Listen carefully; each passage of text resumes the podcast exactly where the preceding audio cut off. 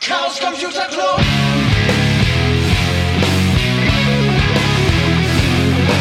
If you want things to get better, you're going to have to stand for something. Ihr hört die 40. Folge der Sibyllinischen Neuigkeiten vom 23. Januar 2021. Zu Gast ist heute der Gufbert. Hallöchen. Hallo. Wir haben uns ja kurz nach dem RC3 getroffen und möchten einen neuen Podcast aufnehmen.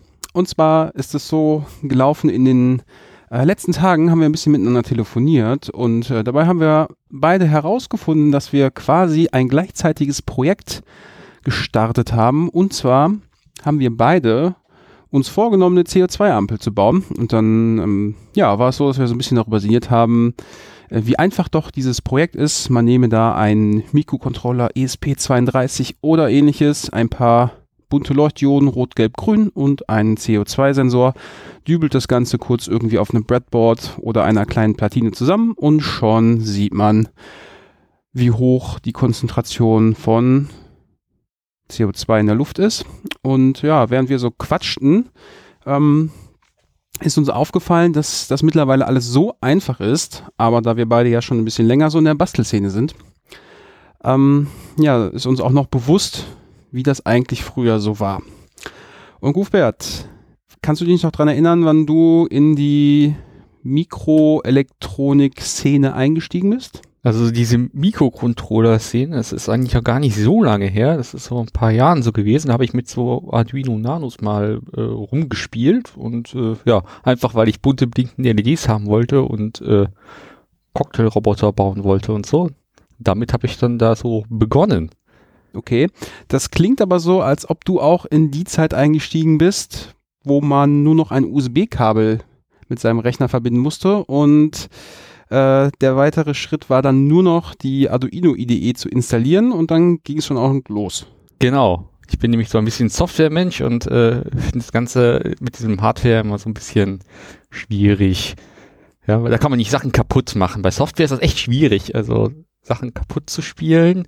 Das ist dann meistens so von, ja gut, Revert oder neu installieren oder so und dann ist, funktioniert wieder alles. Und da braucht man nicht irgendwie, ja, kein Rauch, kein gar nichts. Funktioniert einfach dann wieder. Bei den Mikrocontroller-Projekten äh, im Arduino-Universum ist das ja auch so. Allerdings war das nicht immer so. Jetzt ist es so, dass ich mit Elektronik schon seit, tja, weiß ich gar nicht so ganz genau. Auf jeden Fall waren es noch Zeiten, in der ich zur Schule gegangen bin. Also ist das auch schon mittlerweile ein bisschen her.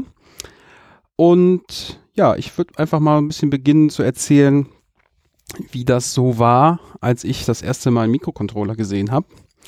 Und zwar bin ich motiviert worden, ähm, ähnlich einem Projekt wie der Box 16 das auch verfolgt, wozu wir später noch kommen, eine Blinkenlights Installation oder Nachbau ähm, nachzubauen. Und ähm, damals war es halt so, dass man ähm, ja diese ganzen Projekte rund um Mikroelektronik im Prinzip komplett selber bauen musste. Es gab keinen USB-Programmer und ähm, das allererste Board, was ich mir damals geholt habe, war das Pollen Funk AVR Evaluationsboard. Da konnte man dann einen ähm, Mikrocontroller aus der AVR-Familie aufstecken. Es gab eine RS232-Schnittstelle und noch ein bisschen Elektronik, um das Ganze mit Spannung zu versorgen. Und natürlich äh, die Chips, um den Mikrocontroller mit dem nötigen Takt betreiben zu können. Das war auch noch alles so da drauf. Und das ganze Ding hieß ja äh, Funk AVR. Ähm, das heißt, es gab noch ein paar ja, Millimeter Platz für so einen Funkchip, den konnte man da auflöten. Meine ersten Programme damals, das war ja so diese klassischen Hello World ähm, Sachen, LED blinken lassen und mal versuchen, einen Output über die Schnittstelle zu kriegen und ähm, ja, wie soll man sagen, das war zumindest für mich alles noch ganz neu. Ich wusste darüber überhaupt gar nicht Bescheid, aber die Motivation hinterher eine blinkende LED vor meiner Nase zu haben und auf diesem Board gab es sogar zwei, also konnte man auch so einen Wechselblinker ähm, da bauen. Ja, die war, die Motivation war so hoch, dass ich mich dann äh, da mit einem Bekannten hingesetzt habe und wir haben uns dann mit Assembler beschäftigt. Und das war so von 0 auf 100 ein unfassbarer Wust an neuen Informationen und ja, wir wussten irgendwie grob Bescheid, was das Ganze da soll und die Lernkurve war auf jeden Fall recht steil, weil du kannst dir vorstellen, ähm, du hast dann da so ein bisschen Assembler-Code und die Befehle sind ja meistens irgendwie so drei Buchstaben lang. Ähm, ja, aber ähm, wir haben das, wir haben das geschafft, denn so die Ressourcen mit Informationen gab es damals auch schon genügend im Internet. Das war vor allen Dingen so die Webseite mikrocontroller.net und roboternetz.de und vor allen Dingen in diesem Webforum von Microcontroller.net gab es zwei Tutorials. Einmal ähm, für die Programmierung des Controllers in Sampler und das andere war der ähm, AVR GCC Compiler, der dann aus der AVR libc letztendlich dann den Code programmiert, nicht programmiert, sondern kompiliert hat, so dass man dann äh, mit einem Flashing Tool das Ganze auf den Controller übertragen konnte. Denn ein ähm, Programmer direkt built-in mit USB-Anschluss, das gab es noch nicht. Also man brauchte ein extra Gerät, mit der man dann in der Lage war, die äh, kompilierte Software dann in den Controller zu flashen. Ja, und ähm, nach vielen, vielen Stunden irgendwie dieses ganze Assembler-Zeug zu verstehen, haben wir es dann geschafft, eine ähm, LED blinken zu lassen. Ich habe neulich noch äh, tatsächlich in einem Backup die Codes von damals gefunden.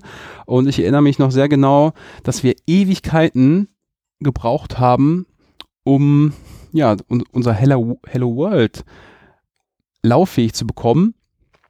Ähm, ja, wir haben dann so quasi den Meta-Pseudocode, war klar, Controller initialisieren bedeutet den entsprechenden Pin äh, als Ausgang konfigurieren um dann letztendlich irgendwie den Pin an- und abzuschalten. Haben wir auch dann gemacht.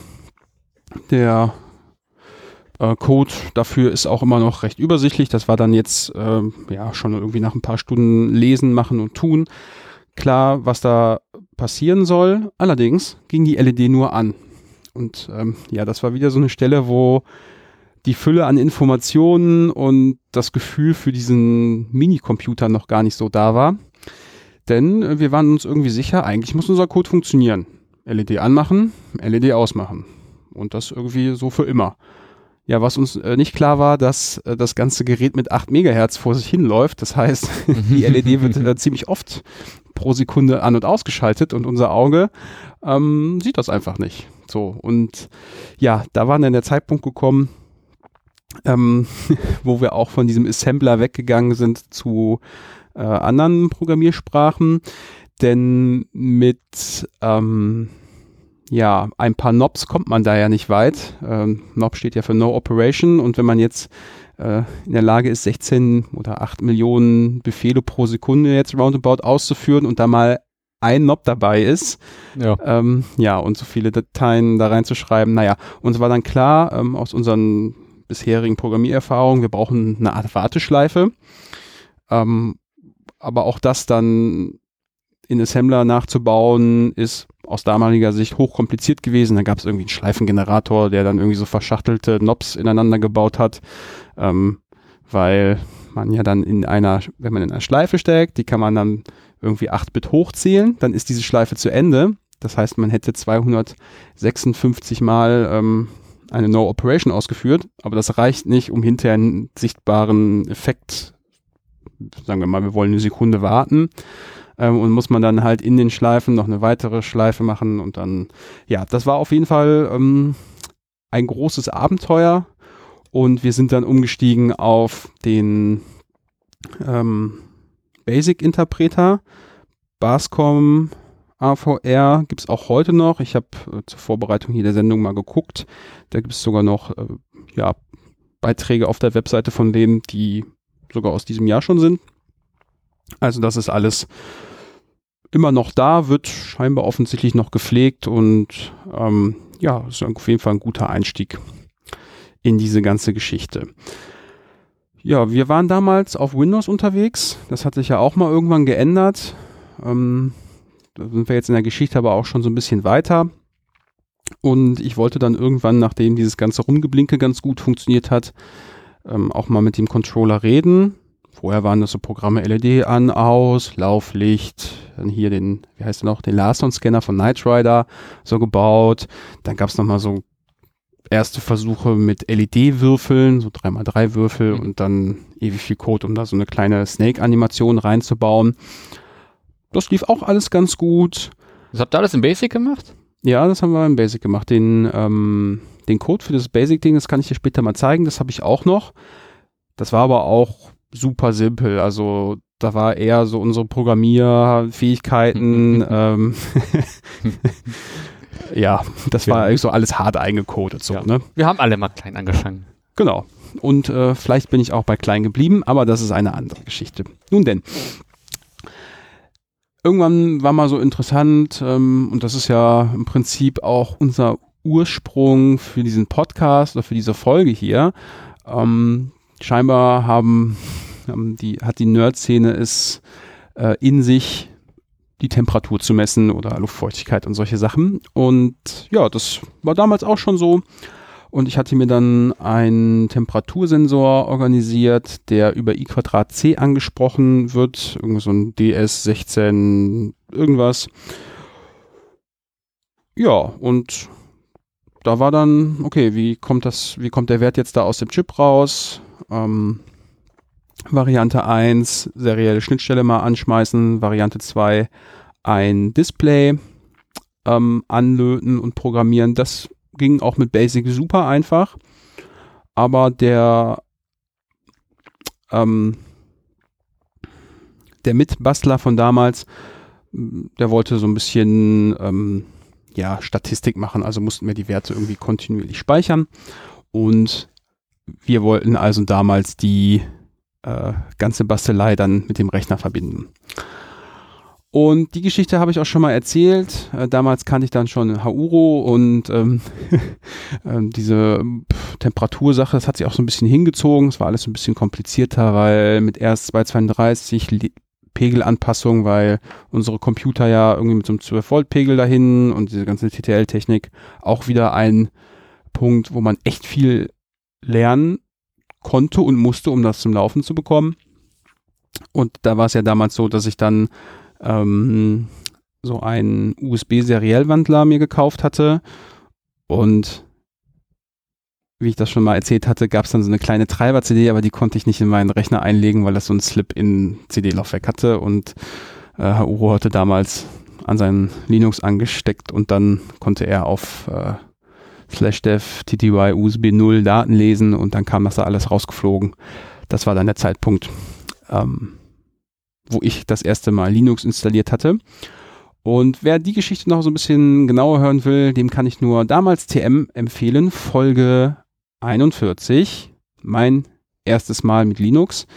Das äh, haben wir damals auf einer Easter Hack in Frankfurt aufgenommen, beziehungsweise Mülheim.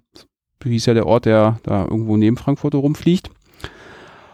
Und ja, auf jeden Fall eine interessante Folge, kann man sich auch mal anhören, wie so die Geschichten sind, äh, wie man zum Linux kommt. Naja, auf jeden Fall, ähm, ja, das war auf, alles noch so eine Zeit, wo wir USB-Programmer brauchten. Damals gab es ein Projekt, das heißt USB ASP. Ähm, damit war es dann schon einfacher, über USB das Gerät zu flashen, aber man brauchte immer noch ein extra Stück Hardware, ähm, welches dann diese Aufgabe übernommen hatte. Naja, auf jeden Fall ähm, war es dann so, dass ich mich für diese ganze Mikrocontroller-Elektronik sehr interessierte und ähm, damals war es schon auch schon so, dass super viele Informationen da im Internet zur Verfügung ähm, standen und ich bin damals auf einen Vortrag gestoßen, der in einem der Foren beim Mikrocontroller.net ähm, ja gepostet wurde. Da habe ich dann äh, draufgeklickt, weil es ging darum, den C64 DTV zu hacken, beziehungsweise halt so Bastelergebnisse dort vorzustellen. Und dieser Vortrag war eine Aufzeichnung vom 24C3, wo Peter aus dem Labor ja, seine Erfahrungen mit dem C64 äh, berichtete. Und so bin ich das erste Mal auf diese Hackerspace äh, Chaos Computer Club Szene gestoßen. Und ja, dann ging es so, soll man sagen, steil bergauf mit dem, ja, mit den Bastelaktivitäten im Bereich der Elektronik. Ich bin dann, ähm, da weiß ich auch nicht mehr ganz genau, in welchem Jahr das war, äh, das erste Mal nach Bochum ins Labor gefahren, wobei das noch Zeiten waren, wo sie in der Rottstraße ähm, ihren Hackerspace hatten. Also ist auch schon ein bisschen was her. Und ja, das war auch so die Zeit, wo es, wie soll man sagen, technische Innovation gab. Denn äh, die Crew aus Bochum hatte das Laborboard entwickelt. Und ja, letztendlich war das gar nicht so viel anders als mein AVR Funk äh, Evaluationsboard. Man konnte einen Mikrocontroller aufstecken, bisschen äh, Hühnerfutter drumrum basteln, um die ganze Geschichte mit Spannung und dem richtigen Takt zu versorgen. Aber der große Unterschied war, es gab die passenden äh, Bauteile, um eine USB-Schnittstelle da zu integrieren. Und man konnte das Ganze dann per USB an seinen Rechner stecken und brauchte nicht noch einen extra Programmer. Das war ja schon irgendwie so eine bahnbrechende Neuigkeit. Warst du da schon da oder war das dann auch immer noch später mit dem Arduino-Einstieg? Also hast du tatsächlich nie selber ein Laborboard gebaut? Ich habe selber nie ein Laborboard gebaut. Ich habe mal ein äh, Borg 16 gebaut. Das äh, hat, glaube ich, jeder mal von uns gemacht. So äh, Nächte um die Ohren geschlagen und dann 256 LEDs in eine Matrix zusammengelötet. Ähm, damals waren, ja, muss auch so 2005, 2006 gewesen sein. Mhm. Und äh, ja, dann in der Rottstraße die ganze Nacht da gelötet und morgens um 6 Uhr nach Hause gefahren, als es hell wurde. das war bei mir auch so. Ich habe nämlich auch einen Borg 16 zusammengebaut. Und äh, das war dann tatsächlich das erste Projekt, wo ich es geschafft hatte, so eine, ja, in dem Fall 16 x 16 LED-Matrix zusammenzulöten. Denn mit meinem ersten Projekt ähm, so ein Blinkenlights nachzubauen, damit bin ich auch gescheitert. Und ja, die Steuerplatine ähm, das musste man ja in Anführungsstrichen nur zusammenbauen. Also da konnte man, wenn man sich ja an die Anleitung hält, nicht viel falsch machen. Außer vielleicht hier und da eine kalte Lötstelle zu produzieren. Aber das ging dann. Und äh, damals hat mir dann jemand gezeigt, wie man elegant die LED-Matrix äh, zusammenbaut. Ich hatte nämlich in meinem eigenen Vorhaben angefangen, das irgendwie alles mit Litze so zu verbinden und da war dann hinterher so ähm, ein heilloses Durcheinander.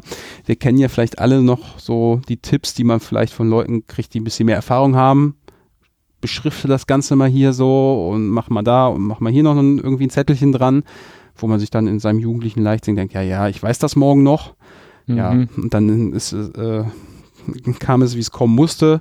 Ein paar Tage später irgendwie keine Zeit gehabt und als ich dann weiter basteln wollte, hatte ich so einen riesen Kabelbaum vor mir und wusste irgendwie nicht mehr so, wo diese ganzen LEDs hinkommen. Ja, das ist dann äh, auch irgendwie so in der Schublade versunken ähm, und mit dem Laborboard beziehungsweise äh, mit dem Besuch einer der Labortage habe ich dann da so eine LED-Matrix zusammenbauen können und das war so mein erstes größeres Projekt, was ich fertiggestellt habe, was bis heute auch noch läuft. Also alles sehr robust geworden. Aber ich, bei mir, meiner liegt auch noch zu Hause. Müsste man eine neue Matrix mal für bauen. Aber ich habe die LEDs gekauft, also wenn wir irgendwann eine äh, Grundplatte bekommen, wo man LEDs reinstecken kann, dann kann man das Ganze wieder zusammenbauen. Und dann haben wir noch einen weiteren äh, Borg 16, den wir aufhängen können. Ja. Also ja. das Laborboard war dann auf jeden Fall so ein, für mich persönlich ein echt großer Fortschritt. Ich war dann da auch auf einem Workshop und da waren auch noch viele andere Leute, die sich dann, oder wir haben uns dann da zusammen ein Laborboard zusammengelötet und äh, fortan konnte ich dann damit weiter programmieren und dann fiel schon mal so die ganze Aktion mit einem eigenen Programmer und äh, ja, was man sonst noch irgendwie dafür brauchte, das fiel alles weg. Ähm, allerdings, ja, man musste sich hinsetzen und das Ganze auf Lochraster aufbauen. Ähm, es gab da kein, keine vorgefertigte Platine, wie das Bambock 16 der Fall war.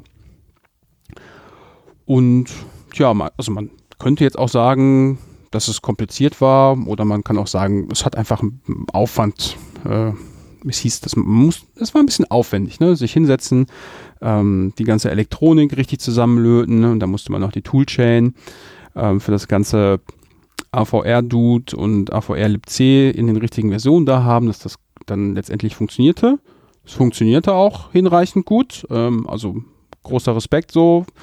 Ähm, das Basteln hat das echt nochmal interessanter und spaßiger gestaltet. Ähm, aber das war ja dann so die Zeit, wenn ich mich jetzt äh, da richtig erinnere, wo dann langsam äh, dieser Arduino, ja, so gar nicht, so langsam war das gar nicht. Das Ding war auf einmal da. Und äh, das ging dann. Genau, der Arduino hat das halt alles irgendwie sehr viel einfacher gemacht, weil man konnte einfach etwas Fertiges auf einer Platine kaufen und das an seinen Computer anstecken und die Arduino IDE installieren und dann tat's das. Und man konnte so was C-ähnliches programmieren und äh, funktionierte einfach. Und äh, es gab dann halt irgendwie eine Riesenmenge an äh, Beispielcode und Sensoren und Teilen, die man da dran stecken kann und das funktionierte einfach. Das hat die Sache super einfach gemacht.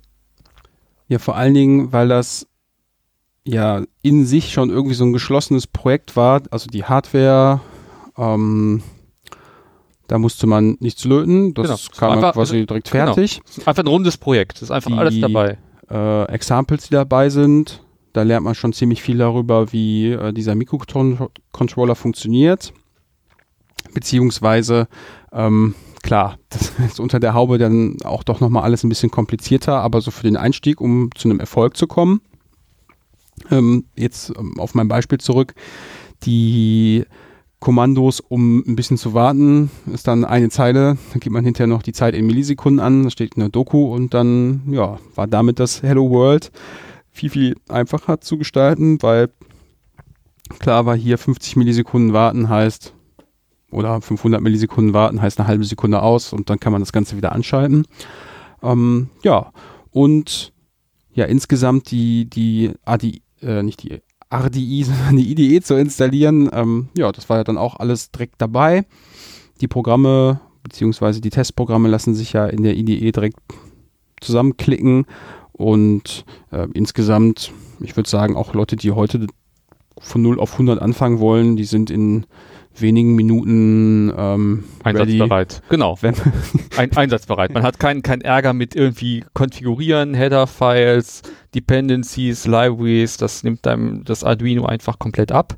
Das heißt, wenn man sagt von hier, ich möchte gerne LED ansteuern oder Sensor, dann sagt man hier, ja, include, ja, Fastlet oder so und äh, dann läuft das. Das Einzige, woran man schon mal stolpert, ist, wenn man nicht genau, also wenn man auf Linux unterwegs ist, kriegt man noch eine Meldung, dass jetzt äh, der User der Gruppe Dial-Out hinzugefügt wird und damit das geht, muss man sich ja immer ausloggen. Aber du hast vollkommen recht, in wenigen Minuten ist das alles einsatzbereit. Genau. Erinnerst du dich noch an deine ersten Projekte mit dem Arduino? Also aus welchem Grund hast du dir das Gerät gekauft? Ähm, das habe ich halt angefangen, weil ich halt diese WS2812 LED-Streifen ansteuern möchte. Und das ist relativ timingkritisch. Und äh, dafür ist das super, wenn man dann halt so einen extra Microcontroller hat. Also die kriegt man halt auch irgendwie über einen Raspberry Pi angesteuert, aber äh, Timing ist da immer schwierig mit so einem richtigen Linux drunter. Und da ist halt so ein Arduino genau das Richtige. Und äh, das ist da auch sehr einfach, weil man halt wirklich so den Arduino nimmt, stöpselt einen Rechner an, ja, Fastlet äh, als Library der Wahl und dann bisschen Code dazu und dann äh, läuft das Ganze. Und dann halt einfach ein Pin von dem Arduino mit dem Pin von dem LED-Streifen da dran und dann fadet das in allen bunten Farben durch, die man gerne möchte. Wo du das gerade ansprichst, finde ich es nochmal auch interessant, ähm, ja, im Hinblick auf den Borg 16. Da war ja damals auch eins der coolen Features, dass diese ganze Matrix in, man konnte es einstellen, aber in mehreren Farbstufen ähm, die Animation darstellen konnte.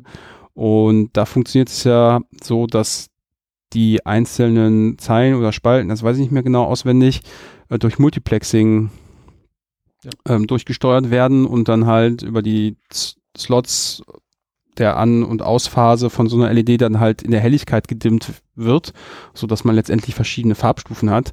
Das ist ja dann jetzt viele Jahre später nochmal viel, viel einfacher geworden, weil man einfach dieser LED-Kette zum Beispiel von so einem WS2812 Streifen äh, pixelgenau sagen kann, welchen Farbwert Genau, und zwar in allen Farben, also äh, sind äh, die, diese 2812 äh, LEDs, das sind quasi drei LEDs in einem mit dem Controller dabei. Ähm, und man kann dem L der LED sagen, ähm, ja, hier, du LED, mach jetzt genau diese Farbe. Ähm, zur Erklärung für die Hörer, äh, die, dieser Borg 16, das ist wirklich bloß eine 16 mal 16 LED-Matrix, also diese ja, billigen einfarbigen LEDs in fünf oder zehn Millimeter, die man hat und dann zum Beispiel rot sind, weil damals waren blaue LEDs noch super teuer. Ähm, und äh, ja, dann konnte man halt auf dieser 16x16 LED-Matrix dann Snake spielen oder Tetris. Und äh, ja, das war damals der, der heiße Scheiß. Das war, das war eine Zeit, als der Kongress noch nicht so bunt geblinkt hat. Einfach weil es gab noch nicht so viel bunte Sachen. Wenn man buntes Licht haben wollte, muss man sich dann so äh, hier so so äh, PA-Technik kaufen. So Das stimmt. ja, so Disco-Lichter und so. Wobei, du sagtest gerade günstige LEDs. Ich weiß noch, ich glaube, ich habe 80 Euro für die LED-Matrix ausgegeben, weil das nämlich 10 Millimeter rote LEDs waren. Genau. Mhm, und Äh, die sind super hell. äh, auch immer noch recht teuer. Die sind immer noch recht teuer, die kosten, die kosten immer noch das gleiche. Der Unterschied ist nur, dass die anderen LEDs halt so viel billiger geworden sind. Also diese, ja, wenn man jetzt sagt, von ich möchte jetzt blaue LEDs haben, kosten die genauso viel, was damals waren blaue LEDs unvorstellbar teuer. Und mittlerweile kosten halt diese WS2812 LEDs einfach, weil sie halt, ja, in Massen produziert werden, halt auch sehr wenig. Also da kostet irgendwie so ein Meter LED-Streifen mit 50 LEDs, weiß ich nicht, 10 Euro. Weniger, glaube ich, sogar noch. Also es ist wirklich unvorstellbar stellbar günstig geworden im Vergleich zu, ja, man möchte, ja, man braucht 250 10 Millimeter rote LEDs. Apropos Preis. Ähm, diese ganze Technik ist ja auch immer noch günstiger geworden und wurde weiterentwickelt. Also ich habe ja relativ lange dann ähm, mit dem Arduino Nano, also Ja. einer sehr, sehr kleinen Version, die direkt auf einem Breadboard passt, äh, rumgebastelt. Mache ich auch immer noch mal gerne für Prototypen. Ähm, wenn man die Pinheader anlötet und das Ganze aufstecken kann, dann kann man relativ zügig mit ein bisschen äh, Kabel und ein paar LEDs und die Sensoren da aufstecken, dann geht das alles.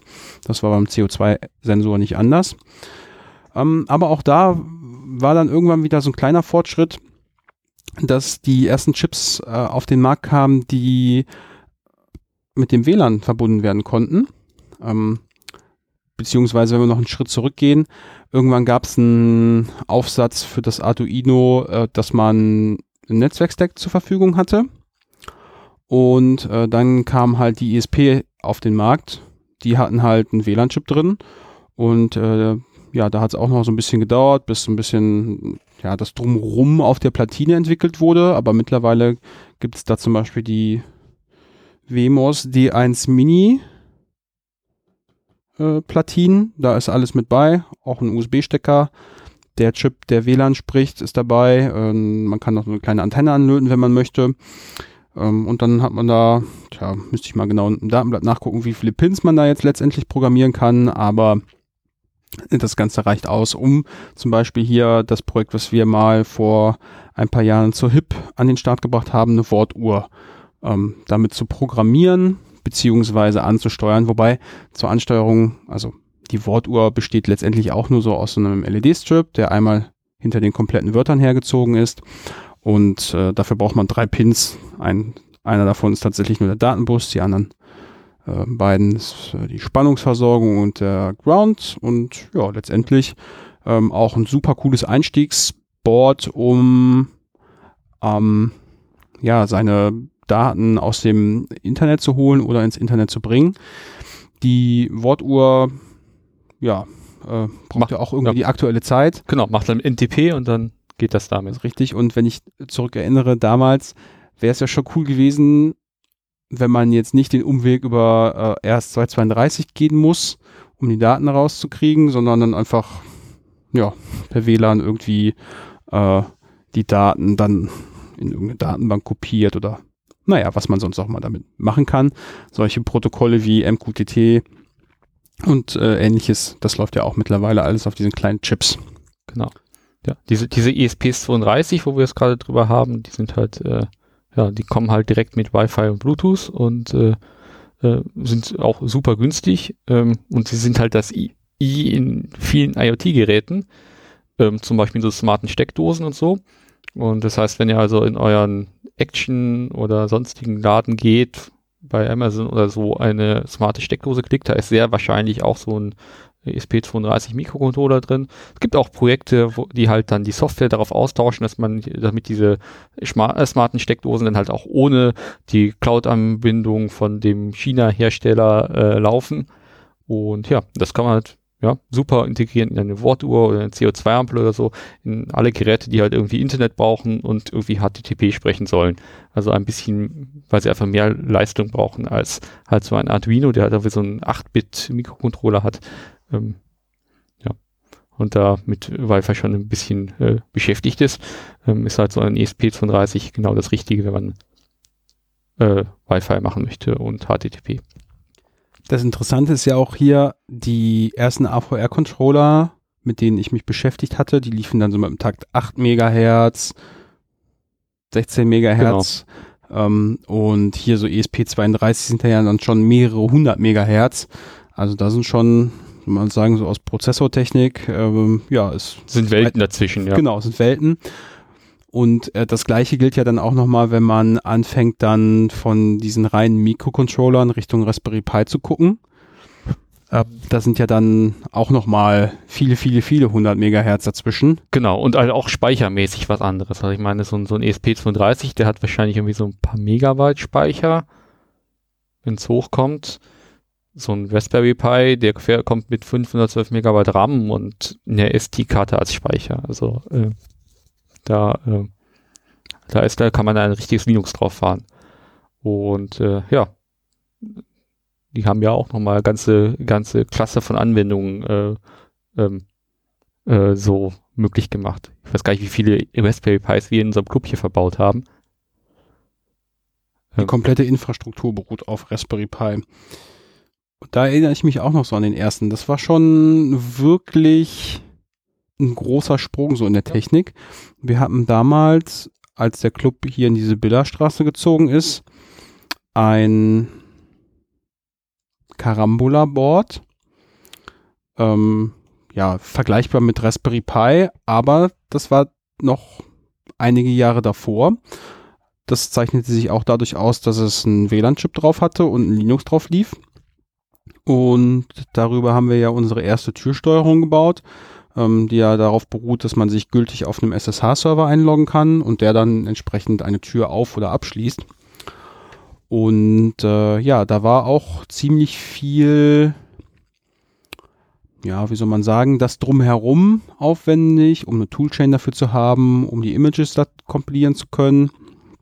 Und dann auf einmal gab es dieses Raspberry Pi, wo man Image drauf genau. läuft. Mit DD einfach das Image auf die SD-Karte drauf kopieren und man konnte das Ganze booten und auch, tja, zumindest wenn man eine schnelle SD-Karte ha hatte, da war man in der Lage, in wenigen Minuten irgendwie sich per SSH da auf dieses Gerät zu verbinden. Und ja, also wie du ja gerade schon sagtest, wir haben Raspberry Pi hier als äh, Musikserver, als Türschließsystem, als Raumüberwachung, Temperatur, Heizungssteuerung. Ähm, wir haben ein ganzes Rack hier oben in der Decke hängen. Also, glaube ich. Genau, und ich, gefühlt jeder, der so ein bisschen in dieser Elektronik-Bastelszene ist, hat einen Raspberry Pi mit ein bisschen Staub in der Schublade liegen. Ähm, wir haben ja gerade vor einigen Tagen beim Online-PTFU noch einen Vortrag darüber gehört, äh, dass man auf so einem Raspberry Pi, vor allen Dingen wenn er schon ein bisschen älter ist und vielleicht für das Media Center jetzt nicht mehr so unbedingt aktuell, dass man dann darauf das Pi-Hole installieren kann. Das ist ja ein Werbefilter, ähm, ja, den man zu Hause als DNS-Server ähm, einträgt und dann werden alle DNS-Anfragen, die auf Werbung oder sonstigen Schund im Internet schließen lassen, ja einfach nicht beantwortet. Also es gibt echt viele Aufgaben, für die man dieses Gerät benutzen kann. Die äh, Home Theater Anwendungen, da wurden, glaube ich, auch ziemlich viele ähm, Images oder Projekte gibt's ja wie Sand am Meer, die irgendwie da so ein Kodi und sonstige Sachen ähm, drauf laufen lassen. Also, ja. ja Habe ich auch zwei Stück von zu Hause im Betrieb. Ist halt super praktisch, weil das funktioniert einfach, kann man direkt per NFS oder SSH oder Samba seine Files reinschieben und tut. Und dadurch, äh, das ist, ist super unterstützt, also das äh, nutzt das äh, durchaus performant auf dem Raspberry Pi, solange das in Hardware alles äh, ablaufen kann, äh, klappt das super. Ja, ja. Hufbert, was würdest du sagen, wenn sich jetzt jemand hier diesen Podcast anhört und sich denkt, mein neues Hobby soll Elektronik basteln werden? Womit sollte man anfangen? Was könnte man sich vielleicht kaufen, um mit einem halbwegs günstigen Preis starten zu können? Ja. Also man kann das Ganze natürlich entweder projektgetrieben machen, also man fängt an, wie ich, sagen von hier, ich brauche jetzt hier blinkende LEDs in der Ecke oder dort muss irgendwas gesteuert werden, wenn was gemacht werden muss. Ähm, oder man macht das halt, dann, äh, man macht das ähm, ja spaßgetrieben. Also man fängt also einfach an mit etwas und guckt mal, was damit machbar ist ähm, projektgetrieben, da kann man natürlich immer nach Anforderungen gehen, von wie viel Leistung brauche ich denn, was brauche ja, soll das Ding Wi-Fi können oder nicht, je nachdem wählt man dann halt ein Arduino oder ein ESP. Wenn man einfach nur so mal rum, äh, ausprobieren möchte, empfehle ich einfach ein Arduino zu kaufen, entweder so ein Arduino Nano-Klon, ähm, davon haben wir im Club noch viele rumliegen, ähm, kann man sich für wenige Euro äh, im Internet klicken. Ähm, wobei ich da empfehlen würde, halt einfach so ein Starter-Set Arduino Nano-Klon aus äh, ähm, China zu kaufen, 15, 20 Euro, so roundabout, ähm, weil man hat da einfach alles dabei, was dabei sein muss. Ja, man hat den nicht nur das Board, sondern man hat dann auch irgendwie so ein Breadboard, wo man Sachen reinstecken kann. Man hat äh, die Jumper-Cable, die man braucht zum Zusammenstecken, die ja auch äh, sehr viel verwendet ist. Äh, LEDs, ein paar Widerstände, die man braucht zusammen, zusammenzubauen und äh, ja, ein paar Sensoren zum Rumspielen. So ein Schalter, Taster, äh, Temperatursensor, Lichtsensor, äh, ein paar Aktuatoren, Motor, Servo, ein Relais, einfach damit man was zusammenstecken kann. Und äh, ja, damit kann man dann halt ähm, anfangen umzuspielen. Dann installiert man sich die, äh, äh, die, die Arduino IDE und äh, ja, kann dann loslegen. Und ähm, ja, dann nimmt man halt äh, jede Menge, äh, dann kann man einfach gucken, was man machen möchte. Ähm, es gibt im Internet jede Menge Beispielcode. Äh, Suchwort sind da Sketches, das sind die, äh, das sind äh, die äh, äh, Quellcode-Dateien bei in der Arduino-ID, die nennen sich Sketch und damit kann man dann halt ähm, ein bisschen äh, herumspielen und ähm, und halt mit seinen äh, Sensoren ausprobieren und dann was zusammenzubauen. Ähm, und ja, das ist halt super einfach. Diese Arduino-ID, die läuft auf Windows, Mac und Linux. Die kann man einfach installieren und dann ist halt äh, äh, eigentlich alles mit dabei. Ähm, da ist auch ein äh, Library Management drin. Das heißt, wenn man noch irgendwie äh, eine, eine Library braucht, um seinen Sensor anzusteuern, kann man das einfach direkt damit installieren. Und äh, ja, meine weitere Empfehlung ist noch dazu, ähm, WS2812 LED-Streifen zu kaufen. Die sind sehr günstig und die haben halt super viel Spaßeffekt, weil man einfach, das ist halt einfach super cool, wenn du halt einfach, ja, diesen Mikrocontroller hast, dann hängst du halt dann einfach ein paar bunte LEDs dran und das blinkt lustig. Ja, und dann sagst du von hier, LED-Streifen wird mal rot, dann macht der rot, sagst du, LED-Streifen wird mal grün, dann wird der grün, hey, LED-Streifen mach mal, äh, mach, mach, mach mal Regenbogen, dann macht der Regenbogen. Voll cool. Und äh, da hat man natürlich sehr viel Spaßeffekt. Und dann kann man damit dann halt ein nächstes, äh, sein, sein nächstes äh, Projekt basteln. Äh, mein nächstes Projekt äh, wird äh, äh, Escape Room Rätsel mit Arduino zu bauen ähm, weil man halt da genau einfach so einen ja, großen Sack äh, Sensoren nehmen kann und dann mal gucken, was man nicht machen möchte, weil dann kann man da ein Mikrofonboard äh, dran stecken und dann kann man, ja, wenn der, wenn man dann im richtigen Rhythmus klatscht, dann wechselt die LED von rot auf grün und es passiert irgendwas. Oder man kann halt irgendwie ein, äh, einen versteckten Magnetsensor hintun, da muss jemand mit Magnet drüber fahren, zweimal und dann passiert irgendwas anderes und die LED wechselt von äh, rot auf rot blinkend oder so. Äh, oder wenn man das falsch macht, dann nach dreimal, dann geht eine Hupe los. Da kann man halt, äh, mit, mit sehr wenig, mit, mit sehr wenig Aufwand ähm, kann man halt sehr, sehr coole Sachen machen und vor allem das, äh, das Vorgehen ist immer das gleiche. Also man das, das, ja, man schließt den Arduino an, installiert die IDE, äh, steckt ein paar Sensoren zusammen, guckt sich äh, äh, Beispielquellcode an und kopiert sich dann was passendes zusammen, dann schreibt man ein paar äh, Zeilen Quellcode drumrum und dann äh, äh, ist man fertig. Das, äh, so dieses Vorgehen ist immer das gleiche. Das kann man sehr schön im Workshop machen, wenn jetzt nicht gerade Corona wäre. Und ähm, dann ähm, kann jeder doch sein, Unterschied, sein unterschiedliches Rätsel bauen, sich selber ein Rätsel entwickeln und ähm, trotzdem das gleiche Vorgehen benutzen. Ich bin auf die Hupe gespannt. Ja, ich hoffe, sie wird nicht zu laut.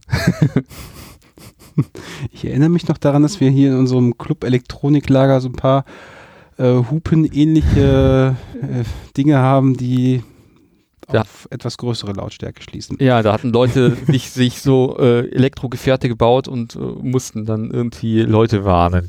Ja, ja. Hupe Hupen ist immer gut. Hupen, Hupen ist gut. Hupen, Hupen, ist gut und dann die äh, Anzeigestreifen mit und? WS 2812 ist auch super. Vor allen Dingen, das sind ja auch super gute Anzeigeelemente. Also wir haben zum Beispiel an dem CO2-Sensor, der wechselt auch die Farbe von grün nach gelb zu rot.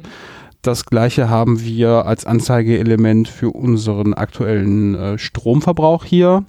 Ähm, ein bisschen Mikroelektronik wertet aus, wie viel äh, Impulse der Drehstromzähler hier liefert und gibt dann auch so ein bisschen visuelle ja, Einschätzung über, ähm, wie viel Energie gerade hier durch den Club geht.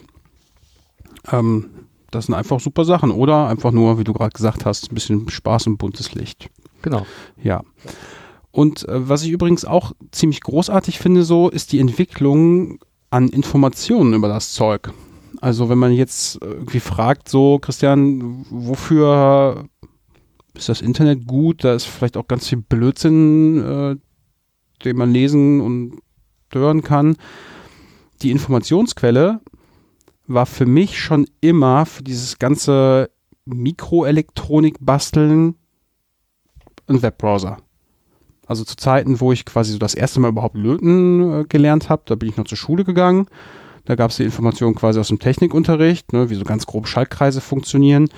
Und dann, ich musste für diese ganzen äh, Basteleien nie in irgendeine Bibliothek gehen, mir Bücher ausleihen, um zu gucken. Die gibt es ja mittlerweile natürlich auch zuhauf, aber die Quelle an Informationen, wie man das alles zu basteln hat und in welche Fallstricke schon alle reingerannt sind, die ist unendlich groß. Also wenn man jetzt ich weiß nicht, irgendein Projekt vorhat, zum Beispiel, wie steuere ich äh, einen Hooper an, ähm, dann findet man die bei der Suchmaschine der Wahl die nächsten zehn Seiten nur Bastelprojekte, äh, wo man elektronische Hupen irgendwie ansteuert, um dann direkt auch noch mitzulernen, wie man daraus eine Melodie kriegt.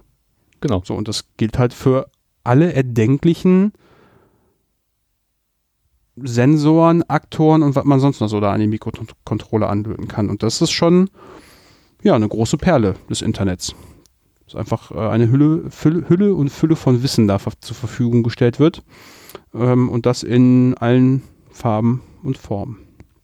Genau. Und es ist halt auch sehr schön, äh, weil, weil man halt auch äh, einfach Sachen schnell suchen kann. Das heißt, man hat irgendwie einen komischen Sensor, äh, Sensorboard von dem Arduino Starter-Set.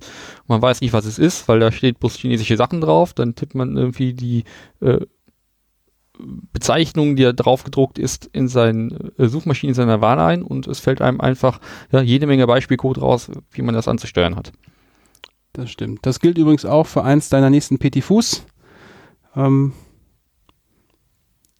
für den Schmidtträger. Schmidtträger. Genau. genau. Ja, ja, der kommt noch. Da findet man auch, ich weiß auch noch, irgendwie habe ich was geguckt und dann war das Internet auch voll von, ja, ein Taster entprellen kannst du entweder in Software machen oder du nimmst dieses Bausteinchen hier, da ist ein Schmidt-Trigger drin, ähm, das geht so und so und dann waren auf der Seite noch zwei Videos verlegt zu YouTube, wo jemand das Ganze noch auf dem Oszilloskop zeigt, wie sich quasi dieser prellende Taster da verhält und äh, wie sich das Ganze verhält, wenn man dann entweder in Hardware dann Ja, wobei, wenn man Software verhält sich der Taster ja nicht anders.